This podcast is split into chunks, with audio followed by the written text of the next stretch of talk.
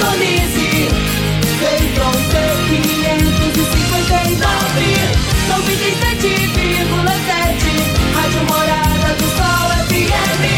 A maior audiência de Rio Verde.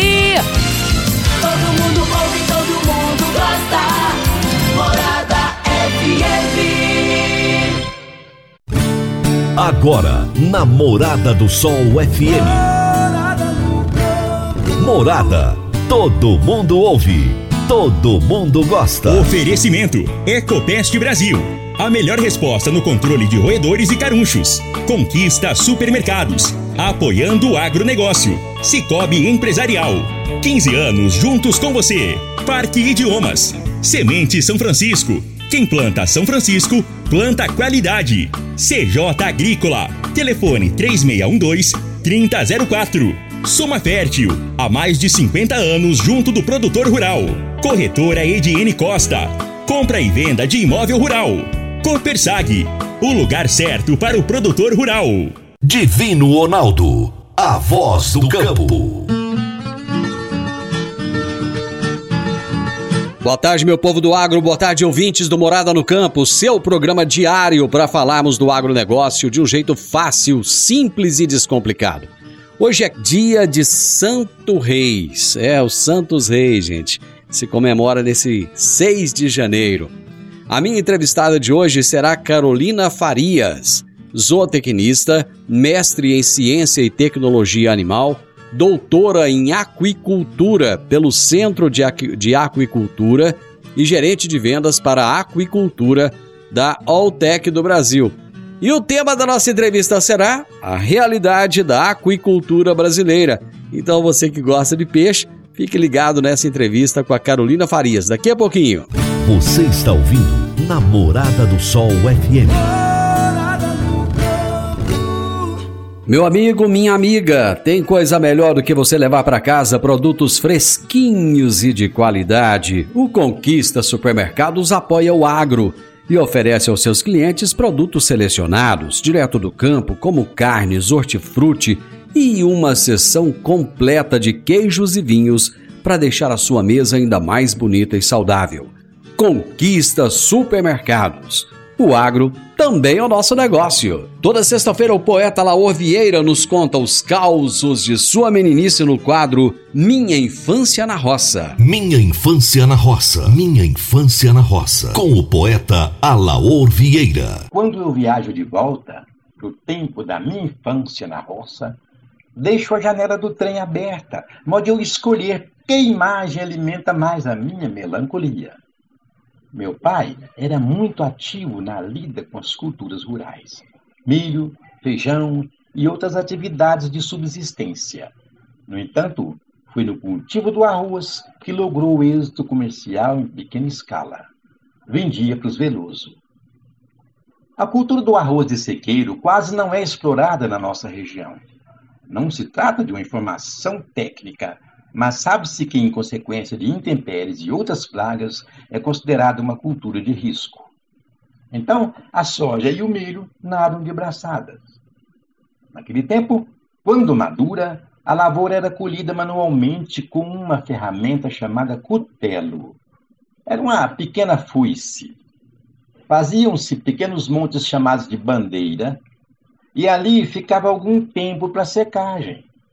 Depois, juntavam-se as bandeiras, formando outros montes maiores chamados gajoba.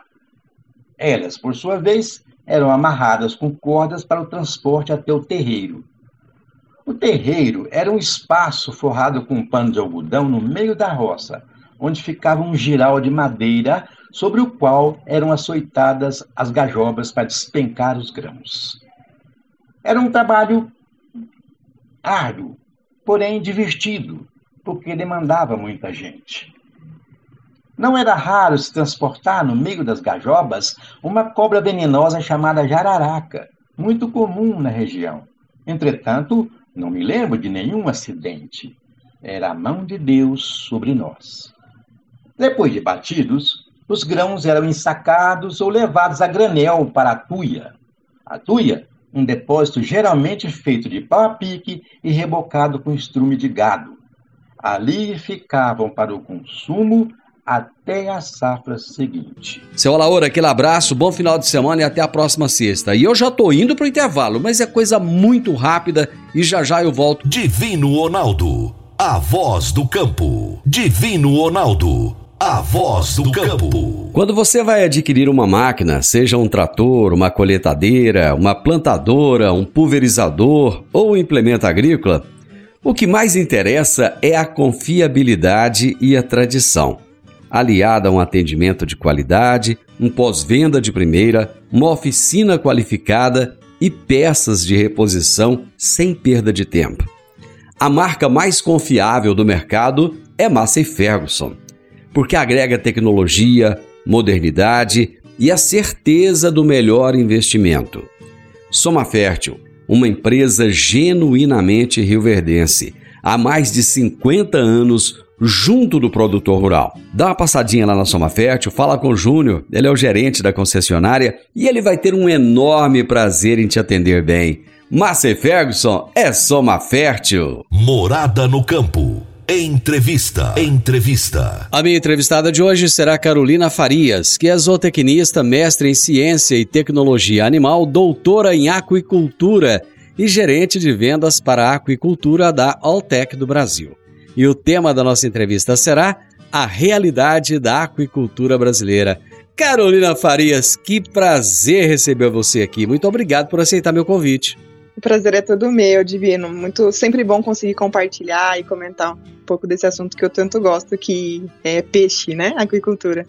Pois é, e eu, olha, esse programa já vai fazer o quê? Já temos quase dois anos no ar, um ano, sei lá. E eu nunca entrevistei ninguém para falar de peixe. É a primeira vez. Olha, é engra... Não, olha só. Precisamos mudar Para falar, para falar de soja, para falar de milho, para falar de cana de açúcar, para falar de leite, para falar de carne, tudo tem um montão de gente. Para falar de peixe é a primeira vez. Então, é uma alegria muito grande. E principalmente hoje, que é dia 6 de janeiro, hoje é o dia de Santos Reis, como dizia Tim Maia, né? Sim, sim. Espero abrir com porta de ouro aqui esse ano novo, né? Que o pessoal esse ano coma mais peixe e que tenha mais entrevistas sobre peixe, sobre camarão, sobre tudo que vem da água aí para vocês. Nossa, eu amo camarão, amo pescados também. Mas vamos falar de coisa boa. Vamos começar. Carol, eu quero saber o seguinte: qual. Vamos começar sabe, é, perguntando o seguinte: qual é o consumo per capita de pescado no Brasil atualmente? Então, Divino, a, no, a último censo que eu acompanhei foi até da Sea Food e estava em torno de 10 quilos por habitante ano aqui no Brasil. A recomendação da FAO é de 12 quilos habitante ano, né? então a média do Brasil acaba sendo um pouco abaixo do que seria o ideal. É, algumas re outras regiões, que nem é, Manaus, né, que culturalmente se come mais peixe, né, a proteína, essa proteína está mais presente no prato do, do consumidor, essa média é maior, mas uma média nacional seria 10 é, quilos habitante ano. Só que eu acredito particularmente que essa média caia no próximo censo. Né? Então, Sério? Pandemia. Sim, infelizmente. A proteína é uma proteína um pouco mais cara, diríamos assim, né? E por conta disso, eu acredito que o próximo censo a gente vai espera aí nos próximos meses ter já esse dado, e aí eu vou te chamar, te, me convidar para falar de, de, novo sobre isso, e a gente fala sobre isso. É, eu acredito que seja abaixo de 10. Então se, então se convide, que eu aceito o convite, tá bom? Pronto. Carol, olha, só para você ter uma noção, em 2008 o Brasil consumia 36 quilos de carne bovina por pessoa ano. Hoje eu, Olha eu, a diferença, eu não, eu não né, tenho gente? esse dado gente, atualizado. vamos comer peixe. Pois eu é. também não tenho, eu acabo não tendo de Parece peixe, que- mas sim, é maior. Parece que o brasileiro não tem esse hábito, né? De comer sim, peixe. culturalmente. Né? Tem uma- Culturalmente, sim, divino. É, a gente é bem aquém do, do, do ideal.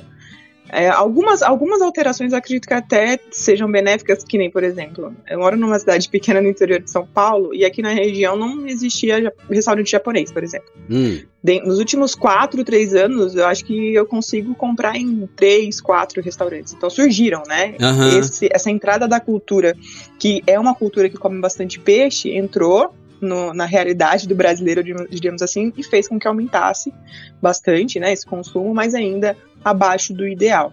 Mas se você comparar com outras proteínas, o peixe ainda é menor do que, do, do que carne de, de suíno, de aves ou bovina. Pois é, o brasileiro ainda acha que peixe é para ser consumido na Semana Santa só? Olha, é, eu acredito que não, porque é bem distribuído, assim, né? Ah. Claro que se a gente for parar para pensar, é, o, o- a venda de peixe é bem mais concentrada na Semana Santa, né? Durante Uhum. a quaresma, durante a Semana Santa. Mas a gente tem, o mercado tenta também se controlar isso. A gente faz, tem uma semana em setembro que a gente fala Semana do Peixe, que é um incentivo para o consumidor comprar peixe. Normalmente essa semana o peixe fica mais, mais em conta, né? Mais acessível para o consumidor. Eu acredito que isso está equilibrando mais, mas é claro que a realidade é, acaba apresentando que é bem mais representativo dentro da Semana Santa, a venda de peixe. Pois é, eu fiquei sabendo, é, essa informação eu obtive no mês passado, mês de dezembro, que de Manaus a Porto Alegre são mais de 7 mil quilômetros. Acho que é isso mesmo, mas não sei se são 7 ou 8 mil quilômetros. É uma coisa assim. Acho que são mais de 7 mil quilômetros. É, isso por água, né? Lógico. É muita água, o nosso litoral ele é imenso, né? Fora a quantidade de rios. O Brasil é muito rico em rios, né? Em especial na região norte, mas em todas as regiões tem rios grandiosos, muitas represas, tem muito, muita hidrelétrica. Como é que está a nossa aquicultura? Então, Divino, a gente tem alguns problemas. O, produtor em si, né, quem quer investir na produção, quem quer começar a produzir peixe, ainda sofre ainda com legalização no Brasil, é tudo um pouco burocrático. Já melhorou bastante, mas a gente precisa melhorar mais. Né? Tem algumas águas que não são permitidas, não é todas as águas que são permitidas, todas as espécies. Mas é claro, a gente tem clima, tem água, tem matéria-prima para insumo, né, para produção de ração. Então a gente tem o básico da necessidade, né? A gente tem o que é necessário para nos destacarmos na exportação de pescado, né, de todas as espécies de peixes de cultivo para o mundo. Espero que isso aconteça dentro de poucos anos. Pois é, mas o Brasil ele, ele é autossuficiente. Esses 10 quilos é, per capita que a gente consome, que você disse que deve cair, eu espero que não. É, é, nós pescamos todo ele aqui no Brasil ou não? Nós precisamos de importar? Grande parte sim, tá? Existem algumas espécies que a gente não produz, que nem o salmão, que é muito representativo na comida japonesa também. Da salmão é mais, é, é mais é chileno, não é? Sim, sim. Sim. Então, é, algumas espécies a gente não produz aqui, mas é, a gente com- começou a exportar, estamos, estamos exportando, então eu, eu diria que a gente consegue manter bem com o que a gente tem, com a produção que a gente tem aqui. Engraçado, o brasileiro gosta muito de bacalhau, né? Também, que a gente não produz. Pois é, ó, Tentativa veja bem, o também. salmão é um dos que fazem sucesso na culinária japonesa. A gente basicamente importa aí da, da- do Chile, né? O bacalhau é de onde que a gente Vem de importa Portugal, bacalhau? verdadeiro, De- né? de Portugal, Portugal, verdadeiro mesmo, né? de Portugal. é. Tem na Noruega também, não tem? Sim, Noruega. É- Ele é um peixe, ele não é um peixe de cultivo, né? A maioria Ah. acaba sendo extraído da natureza. Ah, é.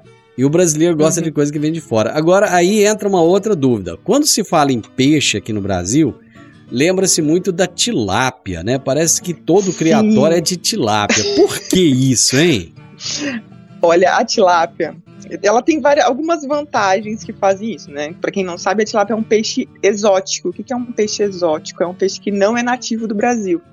Então, não é um, um- A gente trouxe de fora, né? A gente trouxe da África. E no começo, a história dela é até interessante, que no começo o pessoal não gostava muito da tilápia, porque não conhecia muito do manejo dela. Ah, é? É uma espécie que, assim, ela ficava muito pequenininha, aí falava assim, esse peixe pequeno não, não dá certo, porque ela tem, ela reproduz muito rápido. E ela é muito boa para isso, né? Com três meses ela já tá reproduzindo. Se você não fizer a sexagem, né? Ou seja, se você não criar sua macho, e aí você não consegue ter um, um peso ideal, Ah, né, é. para esse animal. Mas de uma é. forma geral, é, eu posso comentar né, que a, a tilápia tem algumas vantagens em relação às, às outras é, espécies de peixes aí que existe no mercado. Né? A principal seria material genético, então a gente já tem um melhoramento genético dessa, da tilápia hoje é, no mundo, diríamos assim, é um dos peixes mais é, estudados no mundo. Uma nutrição avançada, tanto é que a gente tem uma tabela brasileira de nutrição de tilápias, que foi feita por um, um, pelo pesquisador Wilson Furuia, e é a única espécie que tem essa tabela. já é Olha uma grande vantagem, né? Aham. É, sim, na questão da nutrição. E as técnicas de manejo, de reprodução, já são muito mais avançadas, né? Já, já estão bem padronizadas. Ah, Isso legal. são algumas vantagens na produção. Quando a gente pensa na comercialização, ela tem uma excelente aceitabilidade né, do consumidor final, somente em grandes centros, né, é, grandes capitais, por ter, por ser versátil e por ser de fácil preparo. Né? Hum. Até a- eu converso bastante com a nossa consultora Luciana Lacerda e ela tem uma noção um pouco maior em relação a essa ponta do mercado e a gente conversando ela sempre fala que a tilápia é a menina do- dos olhos dos grandes, das- dos grandes varejistas. Olha né? só. Olha só. Eu Sim. eu vou, deixa eu ir pro intervalo, que eu já tô aqui um pouquinho atrasado. A gente volta já já com essa história da tilápia que eu gostei. Rapidinho. Divino Ronaldo, a voz do campo. Divino Ronaldo, do campo. Você que é empresário e tem dificuldades para controlar os seus recebimentos, fique tranquilo. O Cicobi Empresarial tem a solução. Com o Epicipag do Cicobi Empresarial, você tem todos os seus recebíveis controlados na palma de sua mão. E mais, pelo Epicipag, você administra suas vendas e visualiza seus recebimentos direto no celular de onde você estiver. E se precisar de capital, você pode antecipar os seus recebíveis direto pelo Epicipag. E é rapidinho. Epicipag do Cicobi Empresarial é fácil, ágil e faz toda a diferença. Morada no campo. Entrevista. Entrevista. Então, estou conversando hoje com a Carolina Farias, zootecnista, mestre em ciência e tecnologia animal, doutora em aquicultura e gerente de vendas para a aquicultura da Altec do Brasil. E estamos falando sobre a realidade da aquicultura brasileira. Eu disse para ela lá no início, ela gostou da brincadeira, né? Eu disse que ela é a primeira pessoa que vem aqui no programa para falar de peixe. E ela falou: Olha, tá precisando levar mais gente aí para falar de peixe. Então, descobri que o brasileiro come em torno de 10 quilos de peixe por ano. É um, é, é, comparado com carne bovina, suína e de frango, é muito pouco, mas isso tem melhorado, né? E ela estava falando da tilápia. É, é, a comida japonesa eu acho que deu também um, um significado diferente para tilápia no Brasil, né, o, o Carolina? Sim, o pessoal gosta bastante de ceviche, né? Eu adoro. É, o ceviche Ceviche tem aquele, filé, tilápia, tem aquele que acaba o- o sendo filezinho ali da tilápia também, né? Sim, o filé é um, é um produto mais fácil de preparar, né? Você pega o filézinho pronto, faz grelhado. O pessoal que gosta de uma vida mais saudável, que gosta de fazer uma dieta bem equilibrada, todo nutricionista vai colocar uma proteína de peixe aí no cardápio para melhorar e nutrir bem quem, quem, quem gosta, né? Quem gosta de fazer atividade física, quem gosta de cuidar da saúde. Sabe o que, que eu conheci lá em Minas Gerais? Eu não conhecia. E eu estive na região de Monte Verde, Minas Gerais, não sei se você conhece, e lá tem o trutário. Sim, e olha que delícia que é a truta. viu? É um-. É um peixe de água fria, né? Sim, você foi conhecer os racers, que é um sistema de produção que, que é umas, uns círculos assim de concreto. Isso, isso. Lá, Ou tem, lá tem um- sim, um, Ou criador. retângulos de concreto. Tem um criador lá que se chama Paulo das Trutas. E esse Paulo, ele tem lá vários tanques desses. Como é que é o nome do tanque? Tem racers, que são, é, são tanques de concreto que tem uma, isso. uma troca muito rápida de água. Isso. Chama racers. E, e a água lá, a água ela desce da montanha em torno aí, acho que 17, 18 graus. Sim. Você precisa ver que beleza que é. E o cara, tem, e o cara é tão esperto que ele montou um restaurante. Ah, É sim, né? Já aproveita e já comercializa. Mas é, sim, o pessoal gosta bastante de truta. Não, é, a truta acaba não, não sendo tendo uma produção tão expressiva que nem a tilápia, né? Que é a outra espécie que eu comentei, mas é uma delícia. Acho que até pelo adoro. clima do Brasil, né? Já poucos lugares Sim, aqui são é. frios, A né? região ali de que é, São- é divisa de São Paulo e Minas, Isso, de Minas, que, isso. que acaba- Rio de Janeiro tem alguns criatórios também. Essas regiões mais montanhosas que, é- que são, são poucas, infelizmente, que daria para são mais aceitáveis, diríamos assim, para esse cultivo, né? Pois esse é. dessa espécie. Lá no bloco anterior eu estava falando da quantidade de rios, de, de, de represas, de usinas, de, de mar que nós temos, né? E, qual que é o potencial de desenvolvimento do Brasil para a aquicultura no mundo? Então, é, não só a aquicultura, né, mas acaba que todos os cultivos sofreram um pouco com alguns problemas, questão de matéria-prima, questão de aumento de, né, de, de insumos, todas as culturas acabam sofrendo muito, mas eu acredito que aqui no Brasil a gente tem excelentes perspectivas, né, expectativas para os próximos anos. A gente observou uma entrada forte de cooperativas no setor, é, o, o, o, setor, né? Então, se só fazia ração, começou também a bater, começou a também produzir alevino, né? É, começou a profissionalizar mais o setor, colocar mais tec, técnica, né? Tecnificar mais o setor. Então, a gente acredita que seja bastante animador aí para os próximos anos, é, questão de exportação e também questão de, de, de aumento de, de produto interno aqui no Brasil. Eu vou, eu vou te. É, vou fazer um comentário aqui, mas eu não sei se eu estou falando besteira ou não. Parece que o, o, estado no Brasil que mais produz peixe é o Paraná. É isso mesmo? Paraná. Paraná. Eu falo que o Paraná eles arrancam água de pedra. Os caras são extremamente profissionais. A região oeste, que é a principal é, região produtora, é uma, dos, uma das maiores produtoras de aves, uma das maiores produtoras de suínos e uma das maiores produtoras de peixe do Brasil.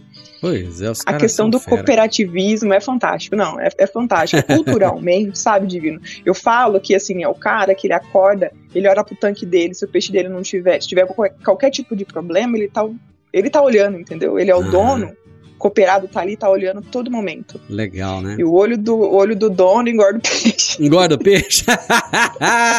engorda, engorda o é. peixe, né? Ele tem um cuidado totalmente diferente, ele, ele vivencia aquela realidade, né? Então, eu sou fã do pessoal lá do Paraná.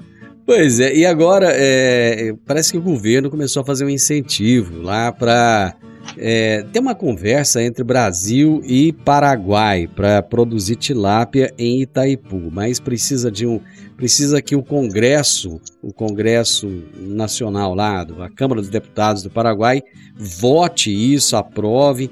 Enfim, o governo brasileiro está fazendo um trabalho nesse sentido. Em se aprovando isso no Paraguai, parece que nós teremos um acréscimo muito grande, haverá uma, um incentivo para a criação de tilápia no Brasil. Enfim, esse protagonismo que o Brasil tem em tantas outras áreas aí, quem sabe ele acaba acontecendo também na, na aquicultura, né? Sim. Então, é, acaba que a gente precisa primeiro aguardar essa aprovação, né? Isso, é. A gente precisa de, de liberação de alguns órgãos para conseguir produzir no, na, naquele rio e hum. ainda eu acho que é um pouco subjetivo ainda, é um Aham. pouco rápido, muito, muito cedo, diríamos assim, para a gente começar, para a gente colocar muita esperança. Eu espero que realmente se libere, que a gente consiga, né, para aumentar. E é uma região próxima ali, é, até relativamente próxima à região oeste, então seria fácil das grandes cooperativas conseguir atender, né, e conseguir dar assistência e colocar cooperados ali. Mas espero que seja rápido também, né, que a gente precisa ir atender e exportar cada vez mais para o setor crescer. Tem muita gente que fala que é, a ração que é utilizada para os peixes que são criados em cativeiro, que ela acaba indo lá para o fundo dos rios e que ela é prejudicial ao meio ambiente. Isso é fato ou é mito?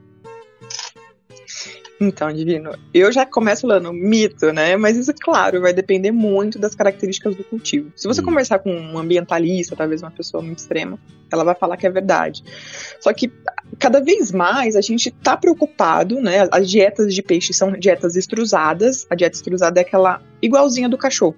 Sabe? Aqueles, pe aqueles é, pelletzinhos. Aqueles... Os pellets, isso. isso. Uhum. e aquele pellet é totalmente diferente. A, a principal diferença de uma ração de cachorro seria é, o nível de proteína, né? O peixe tem uma exigência, não é que ele tem uma exigência maior. O nível da proteína dele é, acaba sendo maior, porque ele precisa de pouca energia. E, então essa relação acaba fazendo que a dieta tenha um maior nível de proteína. E é uma ração que tem um, um nível de amido alto para ela poder flutuar. Então, uhum. se você jogar uma. Se você um dia. Quem estiver escutando aí tiver a oportunidade de um dia acompanhar um arraçoamento, né? A alimentação dos peixes, vai ver que ela boia por um tempo. Eu já fiz isso no Pesque então, Pague. É, então assim, dá tempo do animal pegar a ração, porque do jeito que eu já vi algumas pessoas para falar, parece que você tá jogando água para ir pro fundo do viveiro. Na verdade, não é assim, né? A maioria, a grande maioria dos pellets o animal consome. E o que vai, pode ir pro fundo é são os dejetos, né? Os dejetos, que é o animal comeu e defecou, e aí o, o, a, o resto que o animal não conseguiu aproveitar pode realmente ir. Mas as dietas estão cada vez mais elaboradas, né, para ser o mais aproveitada possível, né, com alta digestibilidade, com aditivos para melhorar a saúde, não ter é, muito esse, essa excreta, no, tanto no, em rios quanto no, nos tanque-redes. E assim, não prejudicando o ambiente. E é também importante falar, comentar que a produção é, do peixe ela também está dependente de, uma, de um bom ambiente. Né? O peixe é autodependente, o desempenho do animal, a saúde do animal, tudo vai estar tá linkado com a qualidade de água. Uhum. Então, se eu tiver um braço do rio, um tanque escavado eutrofizado, né, com uma qualidade não boa, uma baixa qualidade de água, eu prejudico também a, produtividade, a sanidade e a competitividade do cultivo. Então, os, os piscicultores não querem uma água eutrofizada, eles vão cuidar para que essa água seja a melhor possível para os animais. Eu vou para o intervalo de novo. Já já eu tô de volta.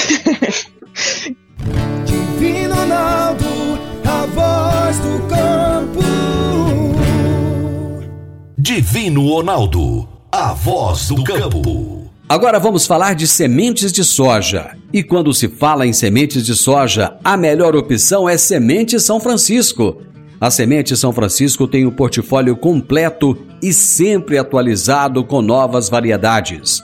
É uma semente com alta tecnologia embarcada e está sempre inovando as técnicas de produção. É uma empresa que proporciona ao produtor qualidade e segurança, com confiança e solidez. E tudo isso faz da Semente São Francisco uma das melhores sementes do mercado. Semente São Francisco quem planta, planta qualidade. Morada no campo. Entrevista. Entrevista. Hoje eu estou entrevistando Carolina Farias, zootecnista, mestre em ciência e tecnologia animal, doutor em aquicultura, gerente de vendas de para a aquicultura da Altec do Brasil. E estamos falando de peixe, da realidade da aquicultura brasileira. Bom, é... qual é a importância da suplementação de rações é, com os chamados antioxidantes celulares. Então, Divino, acaba que a suplementação de rações com esses elementos antioxidantes, né, que alguns deles são selênio, é, a vitamina E, a vitamina, a vitamina C, é, acabam fazendo, proporcionando principalmente saúde e qualidade para o produto final, que são algumas das características que o mercado consumidor precisa, né, para hum. conseguir hum. comercializar bem esse produto final. Certo. Você falou aí do, do selênio, né? Por que, Isso, por que, que o selênio na forma, é, por que, que ele na forma orgânica é tão importante para manter esse frescor dos peixes? Então, o selênio na forma orgânica é primeiro, né? O selênio na forma inorgânica ele pode ser altamente tóxico para o animal, hum. se eu não hum se eu não tiver, se ele não tiver protegido, né? A forma orgânica nada mais é do que uma proteção para esse mineral não interagir entre os não interagir com o que tenha carga dentro da dieta, né? Então, se a gente pensar que tem carga, as vitaminas, as enzimas, compostos antioxidantes, vários nutrientes dentro da dieta podem ter carga e reagir com esse mineral. Então, certo. quando eu tenho um selênio levedura, um selênio orgânico, eu estou protegendo esse, esse, esse, esse mineral. E aí, quando ele entra na fisiologia do, do animal, ele auxilia na produção de uma enzima muito importante, que é uma das enzimas antioxidantes, antioxidante celular, que, ou seja, que controla a produção de radicais livres. Eu gosto muito de comparar, de tentar fazer um link dos radicais livres com a re nossa realidade. Ah. Que é o um envelhecimento. O que é a produção de radicais livres? Ela não é o, o mal, né? Ela não é de todo mal, ela ajuda a controlar alguns é, agentes pato, pato, patológicos, né, dentro do organismo do animal. Só que quando a gente se estressa demais, quando a gente trabalha demais, ou quando a gente bebe demais, quando a gente faz alguma coisa que é muito demais, assim, sabe, quando a gente exagera, é. né, a gente acelera a produção desses radicais livres. E esses radicais livres podem começar a atacar a própria célula. Uhum. Quando a gente pensa num, num produto que é o filé do peixe, o que, que isso vai afetar? É um produto que vai precisar passar por um período aí, por um transporte, principalmente o fresco, e aí, durante esse transporte, pode ser que a célula do animal não tenha qualidade suficiente para aguentar isso, e ele começa a liberar um líquido que a gente chama de exudado. Então, esse líquido, ele auxilia para acelerar o processo de putrefação, de, de, de, de deterioração do filé. Né? Então, um filé que já é fresco, né, refrigerado, que já Hum. tem poucos dias, ele tem menos dias ainda.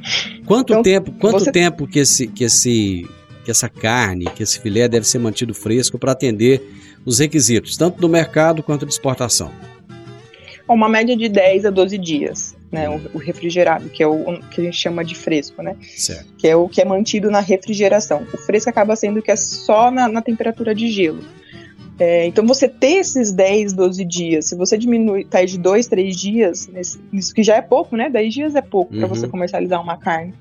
Às vezes é o, é o que precisa para conseguir vender aquele filé. Então, você ter uma saúde integral do, do animal, né? Auxiliando a fisiologia do animal a controlar esses radicais livres, porque diferente da nossa realidade, né, o animal na produção ele não escolhe se estressar, né? Uhum. É o estresse do manejo que estressa ele, é o estresse Uhum. das miometrias, é o estresse da alimentação, é o estresse da, da temperatura, a oscilação de temperatura, e muita da- muitos dos fatores que a gente não controla.